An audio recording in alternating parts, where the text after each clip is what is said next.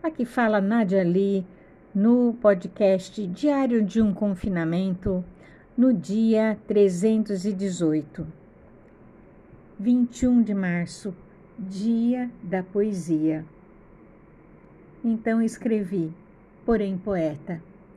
O poeta nunca tem vintém, mas sobras tem. Almeja a paz total do mundo, pensamento solto, em observar a lua, cheirando a dama da noite. Assim, na esquina, é quem vê os carros flutuando, indo.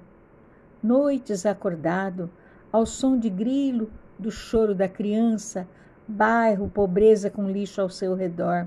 Sábio, lê nas entrelinhas, analisa os fatos, traça anotações ao lado. Pensando bem, segue triste a linha da vida. Paletó e vestido cheiro de naftalina, nos guardados tem mimos recebidos.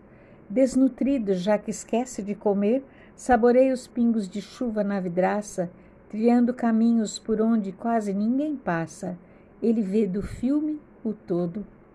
Sentado na cadeira de espaldar, relíquia de família, lembra dos amigos, recordando canções e noites num bar.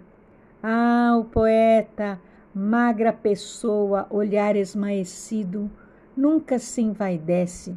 O poeta, às vezes, não tem telefone, só rosas num jardim.